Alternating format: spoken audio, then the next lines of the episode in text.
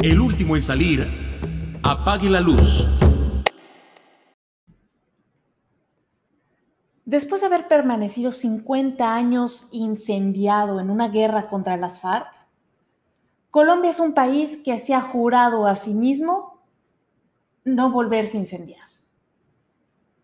Y por eso creo que el incendio que provoca las violaciones a niñas menores de edad por miembros del ejército se queda solo en las redes sociales. Y a pesar de que esto es algo que pueda ocurrir en muchos lugares del mundo o que incluso nos sean un poco familiar, lo importante aquí es que el ejército, que ahora le quita la paz a las mujeres, jugó un papel fundamental para que ese país pudiera alcanzar la paz. Y por eso creo que vale muchísimo la pena hablar de lo que está pasando allá y sobre todo la de una violación muy, muy, muy reciente a una niña indígena de 13 años por siete uniformados en la comunidad de Santa Cecilia, en el pequeño departamento de Risaralda, que está en el centro del país. Yo soy Estefania Enaro, arroba Enaro Estefania en Twitter, y les doy la bienvenida a este miércoles de podcast, en donde además de desmentir las fake news más absurdas o relevantes del momento, estaremos hablando de este tema con Tatiana Escárraga, una distinguida periodista colombiana que posee una larga trayectoria en su país natal y en España, ya ha colaborado en diarios importantes como El País, El Tiempo y la revista Carrusel.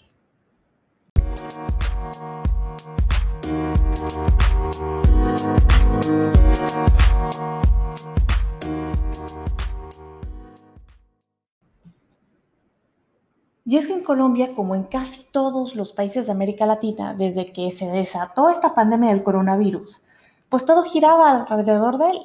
Pero cuando se dio a conocer la noticia de esta violación a una niña indígena de 13 años, todo se congeló.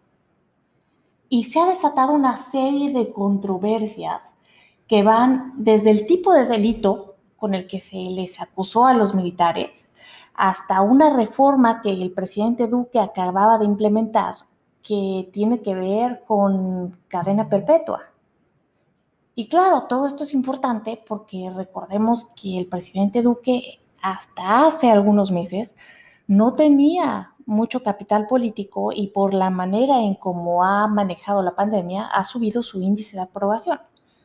Pero ese es otro tema. El chiste es que Duque, cuando se da a conocer esta noticia, condena a los militares y pide que se les aplique cadena perpetua cuando todavía no estaba desarrollada la reforma y el que se vio peor de todos fue el fiscal general Francisco Barbosa, porque el delito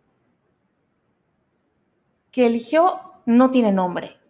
Él lo tipificó de acceso carnal abusivo, que quiere decir que sí, sí, hubo un abuso, pero que la menor de edad consintió a que siete uniformados la violaran.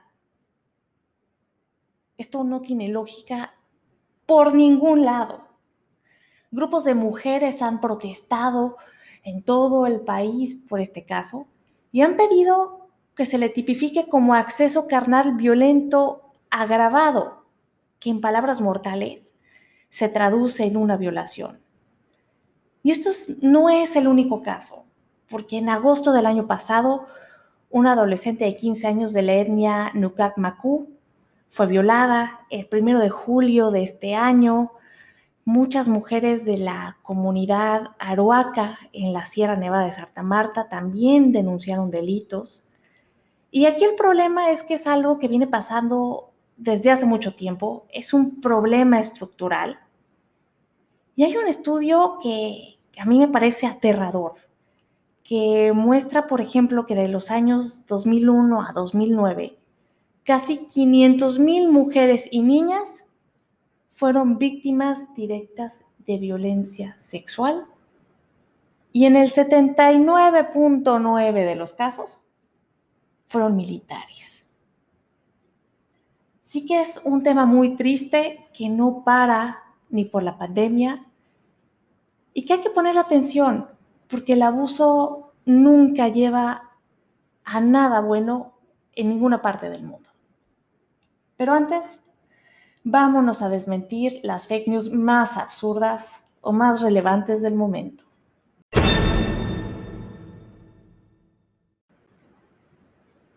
Brad Pitt afirma que la élite de pedófilos de Hollywood controla toda América. Mi abuelo siempre decía piensa mal y acertarás.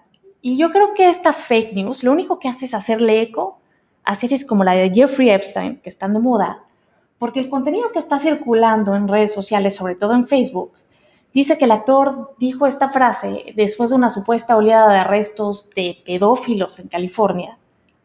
Pero no hay pruebas ni de que Pitt haya hecho esa afirmación, ni que haya habido esos arrestos, y el contenido que se está volviendo a compartir es de un texto publicado en el 2017 que hace millones de referencias a una entrevista que no se encuentra por ningún lado. Así que ya saben, no porque algo suene a algo que está de moda, es verdadero. Abusados. La marca Adidas busca influencers para promocionar sus productos. El ego es un pecado capital y es que esta falsa búsqueda por parte de la marca Adidas hizo caer a millones de usuarios en Instagram. Y es que desde una cuenta falsa, que ahí les va, que es arroba adidas.influencersn, te pedían que si contabas con un mínimo de 200 seguidores, subías esta información a tu historia y los arrobabas o también a tu feed, te iban a considerar porque la marca estaba buscando 100 influencers a los que les iba a pagar y les iba a mandar regalos cada mes. Así que no sean inocentes palomitas. Recuerden que no todo lo que brilla es oro y abusados.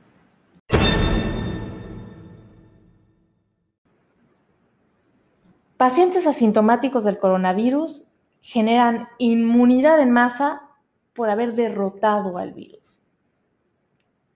Esta es otra más de las teorías de la conspiración.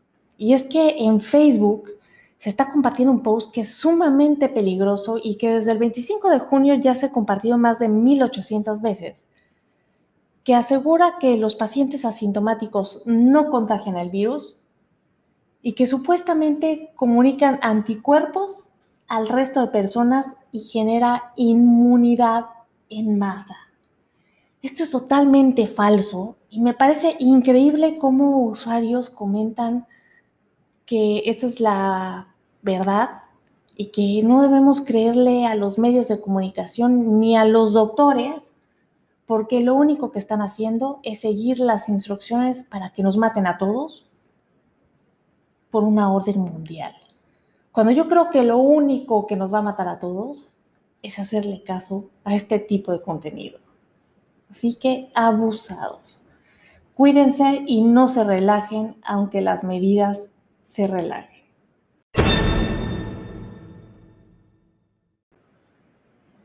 Estas son las fake news más absurdas o relevantes del momento. Ya ha llegado la hora de darle la bienvenida a nuestra invitada. Tatiana Descarga, periodista que ha dejado huella en Colombia y en España. Muchas gracias por haber aceptado la invitación para hablar en este episodio de lo que está ocurriendo en Colombia, porque uno creería que la atención debería estar en cómo se saldrá de la pandemia, qué medidas tomar. Pero vemos que la violación de una niña indígena de 13 años a manos del ejército, que ha sido una institución fundamental para mantener la paz en el país después del conflicto con las FARC, desata la crítica contra el ejército nuevamente, y pone el dedo sobre la llaga de un problema estructural que parece que no para ni por la pandemia. Hola Stephanie, ¿cómo estás? Me da mucho gusto saludarte desde Bogotá, la capital colombiana, y efectivamente la atención debería estar centrada en la pandemia, pero en estos días irrumpió el caso de, eh, de miembros del ejército señalados de abuso de menores, de abusos sexuales, que parece que no es un comportamiento aislado, parece que es un comportamiento que tiene otros ingredientes, parece un patrón y eso ha generado una ola de indignación tremenda en Colombia porque estamos asistiendo a un nuevo capítulo que pone al ejército colombiano en entredicho, que lo pone eh, en el escenario del cuestionamiento. Recordemos que el ejército colombiano tiene varias sombras encima, una de esas es el del el episodio de los falsos positivos, que eran eh, civiles a los que daban de baja, los que supuestamente daban de baja en combate y vestían como guerrilleros, incluso con botas de guerrilleros. Algunas veces eran eh, jóvenes con discapacidades, jóvenes a los que engañaban y que les decían que los iban a llevar a trabajar, pero que luego acababan muertos aparentemente en combate y aparentemente eran miembros de la fuerza guerrillera que no era tal. Esos eran los falsos positivos que pusieron a Colombia en el panorama internacional de una manera absolutamente vergonzosa y deshonrosa. Entonces, han sido varios los episodios que han eh, señalado al ejército colombiano y que han ido sumando una ola tremenda de indignación. Y ahora a esto se añade también el caso eh, de la niña en Vera, pero también hay un caso de unas niñas eh, de, otra, de otra etnia, eh, Nukak Maku, que son grupos poblacionales que además son nómadas, que además han sufrido muchísimo el conflicto colombiano, pero aparte es que son niñas. Se, supone que el ejército colombiano debería protegerlas, pero desafortunadamente no ha sido así. Incluso el comandante del ejército ha reconocido que hay desde 2016 hay 118 investigaciones abiertas por abuso sexual de menores en el ejército colombiano y por primera vez el ejército en cabeza de su, eh, de su general, de su comandante, ha dicho que es el momento de reflexionar. Ya incluso en Colombia se habla de una reforma al ejército porque eh, los episodios en los que se ve involucrado de manera eh, perversa el ejército, pues eh, están siendo realmente muy dañinos para la institución, muy dañinos para el país. Oye, Tatiana, pero ¿no había reflexionado el ejército ya antes? Porque una de las cosas que aquí en México fue muy escuchada y celebrada fue cuando se llega al acuerdo de paz con las FARC, que el ejército pone sobre la mesa un tema de género que es que las violaciones deben ser tomadas como crímenes de guerra. Entonces ahí tenemos un ejército reflexivo que está consciente de estos temas. ¿Qué, ha pasado para que no se haya evolucionado de la manera correcta? Aparentemente se debía haber evolucionado, pero, pero los datos nos dicen que no.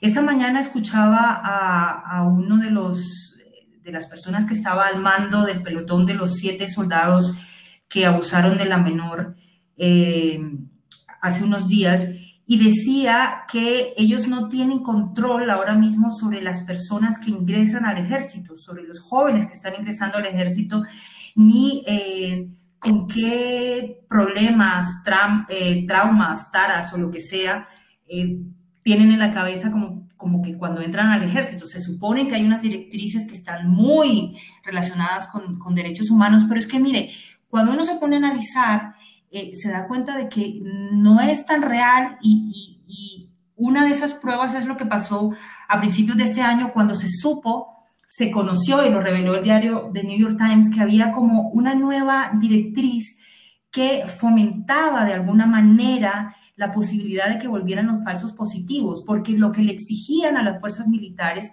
era resultados.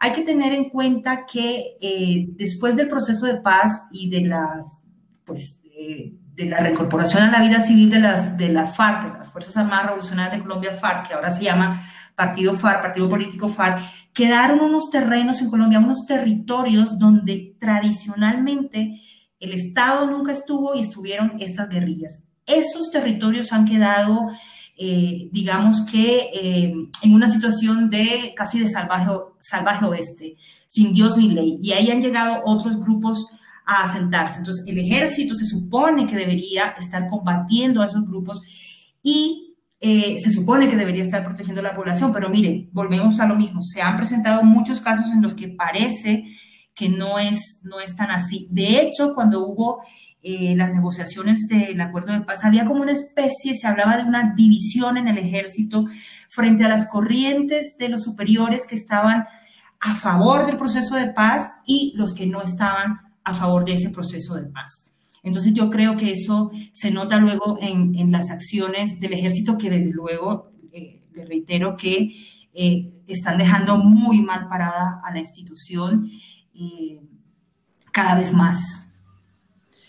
Pero también también está como del salvaje oeste, hay varios datos que, que se pueden analizar. Por ejemplo, hay, hay, un estudio que plantea que la última década del conflicto con las FARC, eh, seis mujeres colombianas eran violadas cada hora y el 80% a manos del ejército. Y todavía con este caso eh, de esta niña indígena en Vara de 13 años, eh, me parece que también está del viejo este la legislación, porque el debate entre acceso carnal abusivo y acceso carnal violento es lo que marca la diferencia entre una violación y un abuso con consenso, que de la manera como se le está catalogando, que es acceso carnal abusivo, es como si se quisiera decir que la niña consintió que siete uniformados abusaran de ella. Claro, de hecho ese es uno de los argumentos de los que se están agarrando eh, los defensores de los, de los siete soldados hablando de acceso carnal abusivo y no de violación. A mí me parece que ahí todavía hay como unos... Eh, como unos vacíos en la legislación colombiana frente al tema, eh, al tema de la violación. Ten en cuenta que, por ejemplo, eh, durante muchos años en Colombia, durante el conflicto, no se habló de la cantidad increíble de violaciones por parte de eh, los actores armados del conflicto, que ahí entra ejército, policía, guerrillas, paramilitares, o sea, son muchos los, los elementos que, que entraron en el conflicto y no se hablaba de lo que pasaba con las mujeres, o sea, de ellos se habla recientemente, eh, de la cantidad de mujeres que fueron consideradas botines de guerra durante el conflicto colombiano, eh, que ha sido absolutamente dramático y absolutamente vergonzosa porque muchas mujeres callaron. Entonces, parece que con los años hemos venido reflexionando sobre eso y endureciendo más eh, las leyes, pero sobre el ejército pesa también el tema del fuero y de algunos delitos que se, pues que se, que, se llevan a la jurisdicción eh, penal militar. No en este caso, no en el caso de los, de los, de los abusos, pero sí se matiza y entonces se dice abuso carnal, eh, eh, acceso carnal abusivo y no violación. Y eso también ha despertado la indignación de los colombianos porque efectivamente pareciera... Sobre todo contra el fiscal, porque el presidente incluso quiso aplicar esta cadena perpetua que aún no, no, se, no entra en vigor la reforma, ¿no? Pero él quiso aplicarla por ahí. Claro, de hecho, algunos decían, guardemos este trino, porque el presidente dijo que si había que implementar eh, la cadena perpetua, pues se haría con estas personas, pero ni siquiera está reglamentada. De hecho, hay muchas voces que se han alzado en contra de esa cadena perpetua eh, para, violadores eh, eh, de menores porque lo consideran como un populismo punitivo, cuando aquí en Colombia lamentablemente la protección a los niños es escasa, es absolutamente escasa. Y no se cree que una cadena perpetua para violadores vaya a solucionar nada, entre otras cosas porque muchas veces los abusos vienen desde el entorno familiar más cercano y se callan durante años y años y, los, y, los, y las víctimas no se sienten con, la suficiente, con el suficiente respaldo o confianza para, para salir a denunciar. Entonces, eh, que, hubieran dicho, hubiera dicho el presidente que iba a, implementar esto, pues, pues bueno, o sea, generó más bien eh, ciertas suspicacias y ciertas eh, risas, yo diría, entre, entre mucha gente que no entendía cómo el presidente salía con esto porque se le había olvidado que esto ni siquiera está todavía legislado, ¿no? Reglamentado, digamos. Claro, es, es un momento que él aprovecha para capitalizarse, porque tenemos que antes de que iniciaran todo la pandemia tenía un índice de aprobación bastante bajo, porque siempre se la ha visto como de alguna manera como un títere de Uribe. Sí, sí, como el presidente que puso Uribe. De, de hecho, la campaña en Colombia eh, era más o menos el que diga Uribe. Entonces, daba igual quién dijera Uribe, ese iba a ser el presidente. Entonces, el que dijo Uribe fue Duque y, lo ungió como su, como su, eh, su sucesor, digamos. Entonces, eh, siempre se le ha visto y una de las, de las de los reclamos o de las eh, de las presiones que hay contra, contra el presidente Iván Duque es precisamente que a veces no se logra desprender completamente de esa imagen que pesa tanto, que es la de que es la del presidente Uribe con todo lo que ello significa para el país. Claro. Eh, es, esa sombra y aparte vemos cómo para él es súper importante legitimarse, porque en tiempos de pandemia contrata una encuesta para medir su índice de, aprobación, que eso es, le ha dado la vuelta al mundo, ¿no? Cómo contrata una encuesta tan cara que me parece que salió en 480 millones de, pesos. Sí. Y que es, que es demasiado, ¿no? Y otro aspecto que hay que tomar en cuenta, eh, Tatiana, en toda esta situación que está viviendo Colombia, se da en sintonía con un contexto mundial donde hay repudio por el racismo y por la violencia de las Fuerzas Armadas. Ya tenemos que en Estados Unidos se dio el caso de George Floyd, que dio origen a todas estas manifestaciones. Aquí en México tuvimos el caso de Oliver y de Giovanni López. Y esto en Colombia, eh, Tatiana, ¿crees que podría eh, dar vida a una especie de movimiento similar al de George Floyd? Pues yo lo dudo mucho, Stephanie. No creo que con esa dimensión, porque en Colombia además ocurre una cosa que tiene que ver con el racismo, que hay un racismo institucional absolutamente exacerbado y que eh, lleva siglos y siglos.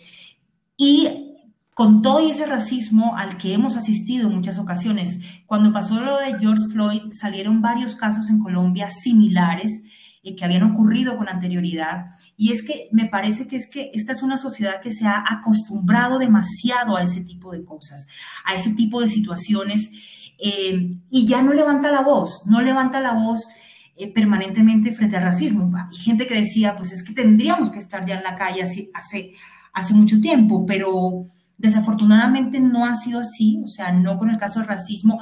Lo mismo pasa, por ejemplo, con la protección a estas comunidades indígenas, por ejemplo. Las comunidades indígenas están absolutamente desprotegidas en el país y tampoco salimos a la calle a, levantar, eh, a levantar la voz. Pues ocurrió el antecedente eh, del paro nacional de, de noviembre pero una, una coyuntura especial. Pero digamos que si nos atenemos a las cifras, nos atenemos a los datos, deberíamos estar todo el tiempo en la calle, todo el tiempo en la calle, eh, por las situaciones que se dan en Colombia en, términos de racismo, pero no, desafortunadamente no, no es así y, yo dudo que se pueda eh, generar un movimiento. En Colombia a veces pasa, como creo que pasa en México y que bueno, pasa en todo el mundo, que la indignación se queda en Twitter, ¿no? Se queda en redes sociales. Exacto, se queda en redes sociales, hasta ahí llega y un suceso termina eh, eclipsando al otro y como vivimos en una avalancha permanente de información y, y, a cuál más grave, pues las cosas se van difuminando, se van disolviendo y nos quedamos con la indignación del día, ¿no? Y eso pasa bastante en Colombia, lamentablemente. Es, un asunto muy triste. Eh, yo creo que se eh, comparte en muchos países eh, de América Latina, porque lo que esta pandemia está arrojando de alguna manera es nuestro origen y que no hemos evolucionado. Da igual si eres México, si eres Colombia, si eres Perú, si eres Argentina, compartimos los mismos males de origen y después de siglos de independencia no los hemos podido solucionar. Y creo que es bastante alarmante que en un contexto donde esta pandemia debería sacar lo mejor de los ciudadanos de cada país, está sacando lo peor y lo del ejército me parece alarmante porque es una institución que garantiza la paz de Colombia, que debería proteger a los ciudadanos y que no lo está haciendo, está haciendo sumamente lo contrario y queda impune. Porque estaba yo leyendo que de los pocos militares que son condenados, eh, si les sentencian 25 años, lo único que, cubren son apenas dos. Sí, sí, sí, o sea, hay muchos, muchos vacíos todavía digamos, en, esas, en esa legislación y, se queda como una sensación a veces de, de impunidad y que el hecho de ser militar te revierte de cierto estatus que te permite hacer y deshacer a tu antojo, ¿no? Yo sí creo que hay cada vez más un malestar creciente eh, con las Fuerzas Armadas en general, pero que vuelva a lo mismo, desafortunadamente se diluye eh, por los escándalos sucesivos, ¿no? Y se va quedando ahí. Entonces, tuvimos nuestro momento de indignación cuando, eh, cuando se habló de esa circular que pretendía de alguna manera eh, abrir la puerta a que se revivieran los falsos positivos. Luego tuvimos un episodio también de chuzadas, o sea, de, de interceptaciones ilegales a, miembros de la oposición, a, periodistas eh, críticos, y ahora pasó esto de las violaciones. Y hasta ahí llega, ¿me entiendes? O sea, no hay como un, proceso que derive en sanciones eh, realmente ejemplares, yo diría, y que pusieran en su lugar a estas personas. Hay mucha gente del ejército que habla de son unas cuantas manzanas podridas, pero estamos asistiendo a eh, varios episodios que ya no nos dicen que estos sean manzanas podridas, o sea, no son solo unos elementos de la institución. Pareciera que hay un eh, modus operandi que se ha enraizado en, el ejército y que, no tiene visos de, mejorar, ¿no? De cambiar. O sea, cualquier persona que, en este país, eh, por ejemplo, periodistas críticos, están expuestos a que el, ejército los espíe, ¿no? Y eso es tremendamente grave en una sociedad democrática. Claro, y Tatiana, ¿tú crees que de alguna manera eh, ese, esa conciencia eh, que tienen los colombianos de un pasado muy violento que los lleva con todas sus fuerzas no dejar que ese país se vuelva a incendiar de nuevo? ¿No crees que eso de alguna manera los ha llevado a una tibieza que permite demasiadas cosas? Pues, pues no lo sé, no sé si, si, si, si, hay, si la palabra es tibieza, si hay una, hay, una, hay una tibieza. Yo creo que aquí había un anhelo genuino de paz eh, que no se pudo, digamos, legitimar porque aquí hubo un plebiscito, eh, una, una, consulta donde se preguntaba a la gente si estaba de acuerdo con la paz o no y, y, como sabes y recordarás, pues ganó el no. Entonces eso habla muchísimo de una sociedad que yo creo que fue eh, secuestrada emocionalmente también por la guerra y que le costaba desprenderse de la idea de la guerra y asumir la posibilidad de la paz. Entonces, eh, no sé si hay, si hay, si hay una tuviese al respecto. Yo, yo lo que creo es que sí hubo, eh, o sí hay una, una necesidad enorme de paz, pero que no se concreta ni siquiera se han cumplido del todo los acuerdos de paz. Muchas de las cosas que se prometieron están ahí en el papel y no se han llevado a la práctica. De hecho, el Centro Democrático, que es el partido del presidente y que es eh, la cabeza visible es el, senador Uribe, siempre estuvo en contra de la paz, siempre eh, estuvo en contra en el plebiscito y siempre apoyó el no. Y lo que se cree es que hay como una... Eh, una apuesta decidida por torpedear esos acuerdos porque les parece que eh, es una paz mal hecha, es una, una paz ilegítima y es, es, una paz donde según estas, eh, o estas corrientes se le entregó las FARC al país. Ya ves, no sé ¿Qué? qué, se le ha entregado a las FARC.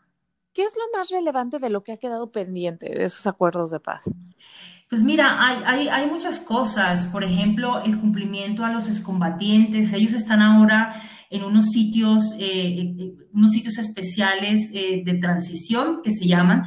Pues a ellos se les tiene que dar tierras porque hay una especie de reforma agraria que se tiene que dar, una redistribución de la tierra que ha sido uno de los principales problemas eh, de fondo del conflicto colombiano, la redistribución de la tierra. Eso está en el, en el, en el, eh, en el acuerdo de paz. Eh, se habla de esa mala distribución que se hizo en su momento porque se acaparó mucha tierra. Eso está pendiente. Hay unos planes que se llaman planes de desarrollo con enfoque territorial PD y son los principales pueblos del país donde se ensañó la guerra, donde más guerra hubo eh, esos tienen unos planes especiales que se tenían que estar ejecutando en estos años y eso se ha quedado también parado. Hay muchas, eh, muchas quejas al respecto y aparte de eso, que yo creo que es casi lo más grave, es que eh, han muerto eh, varios excombatientes, o sea, se ha producido el asesinato de, muchos excombatientes, lo cual hace que se disparen las alarmas, ¿no? Porque eso asusta a los otros excombatientes y, también les abre la posibilidad de volver a la guerra y no queremos. Ahora, quedó un reducto importante eh, de hombres y, mujeres de la disidencia de las FARC que están haciendo estragos en algunas zonas del país. Entonces, sí falta mucho todavía. Por ejemplo, las zonas donde las FARC ya no está, que se suponía debería estar el Estado, ahora las están acaparando otras bandas criminales las mismas disidencias de las FARC, pero también el ELN, que es otro grupo guerrillero, también eh, reductos de grupos paramilitares, también el narcotráfico que sigue absolutamente vivo en Colombia. Yo creo que tú has oído eh, de esos vínculos de carteles mexicanos con carteles colombianos, incluso se habla, incluso con venezolanos. Exacto, y se habla de esa presencia de eh, carteles mexicanos en algunas zonas del país. Entonces, como ves, todavía hay partes donde sigue el caos y eso no eh, fomenta en nada eh, eh, que realmente se hable de una paz verdadera y de una paz estable y duradera. Y esto pone bajo la luz al ejército y lo importante que es que realice sus funciones de manera correcta, pero que también tenga esa credibilidad social eh, que, los ciudadanos confíen en esa institución. Sí, fíjate, fíjate. de alguna manera es como peligroso eh, el daño que están teniendo por estas violaciones que están saliendo a la luz, que eh, también me parece que el día jueves de la semana pasada una periodista dijo que ella fue violada por el ejército cuando tenía cinco años. Sí, con su mamá además a su madre y a ella eh, las, las, abusaron, las violaron eh, en una zona del país. Imagínate, ella no había hablado nunca de eso, habla por primera vez públicamente de ese, claro, de ese me suceso. ¿Cuántos casos no hay eh, de ese tipo? Y mira que, por ejemplo, hay una, una, región del país que se llama el Cauca. El Cauca es, un, es una amalgama de sucesos uno tras otro, a cuál más conflictivo, más dramático y más terrorífico. Mucha de esa población del Cauca se queja de la presencia del ejército. Hay varias bases militares ahí y qué curioso.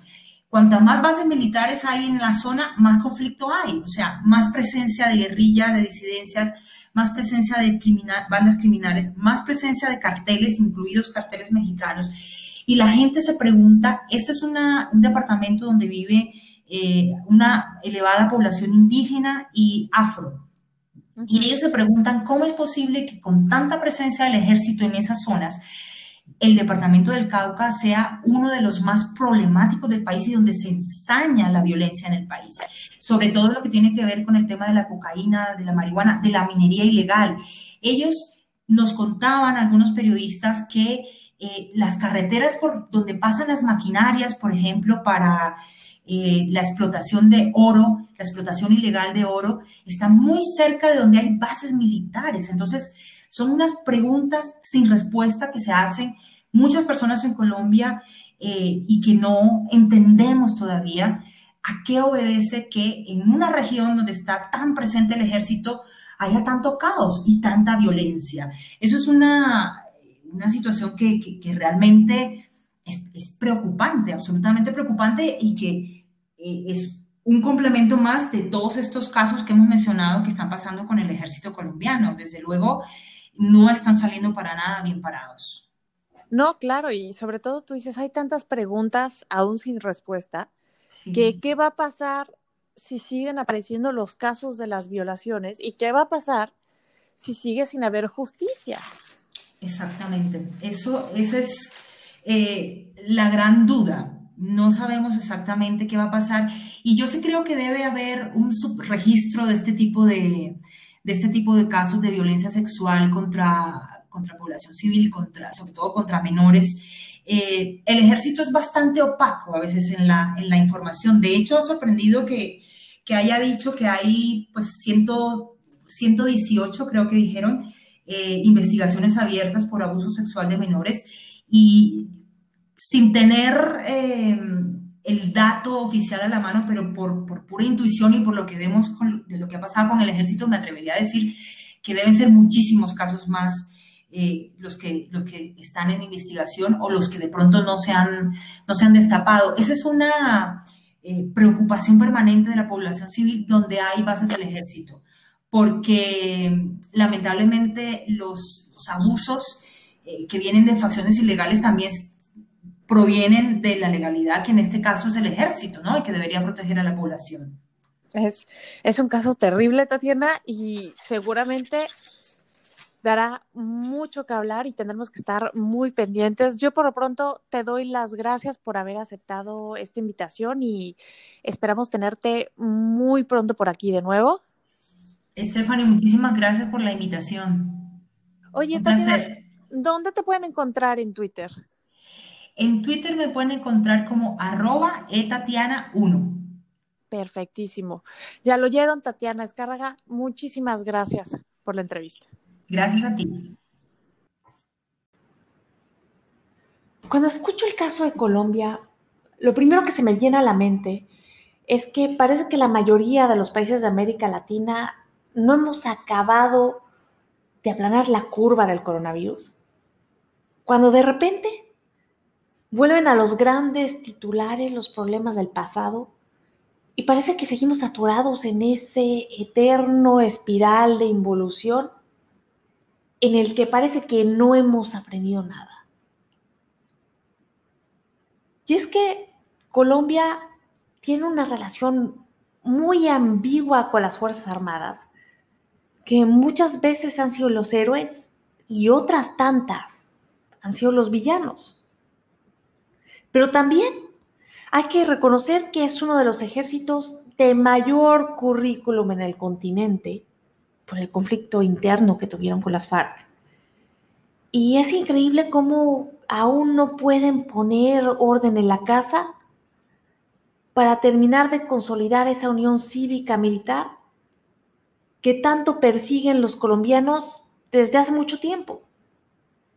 Y es que es sumamente necesario crear una alianza que permita respirar la paz de una manera justa para todas las partes involucradas y que refleje esa subordinación al poder civil. Porque esa subordinación es lo que los ha convertido en el país que ha vivido menos tiempo bajo gobiernos militares en Latinoamérica. Pero bueno, estamos hablando de Colombia, que es el país del realismo mágico donde todo puede pasar, donde militares pelean por la paz cuando le quitan la paz a algunas, donde el presidente manda a ejecutar cadena perpetua cuando ni siquiera se ha desarrollado la reforma o en donde se demanda la FIFA por un gol anulado a Yepes que los dejó fuera de un mundial. Diría el muy querido Gabriel García Márquez, lo esencial es no perder la orientación. Siempre pendiente de la brújula, siguió guiando a sus hombres hacia el norte invisible, hasta que lograron salir de la región encantada. Yo me despido y como siempre le recuerdo que si va a salir, no relaje sus medidas de cuidado, sobre todo su sana distancia. Y por supuesto, que el último en salir, apague la luz.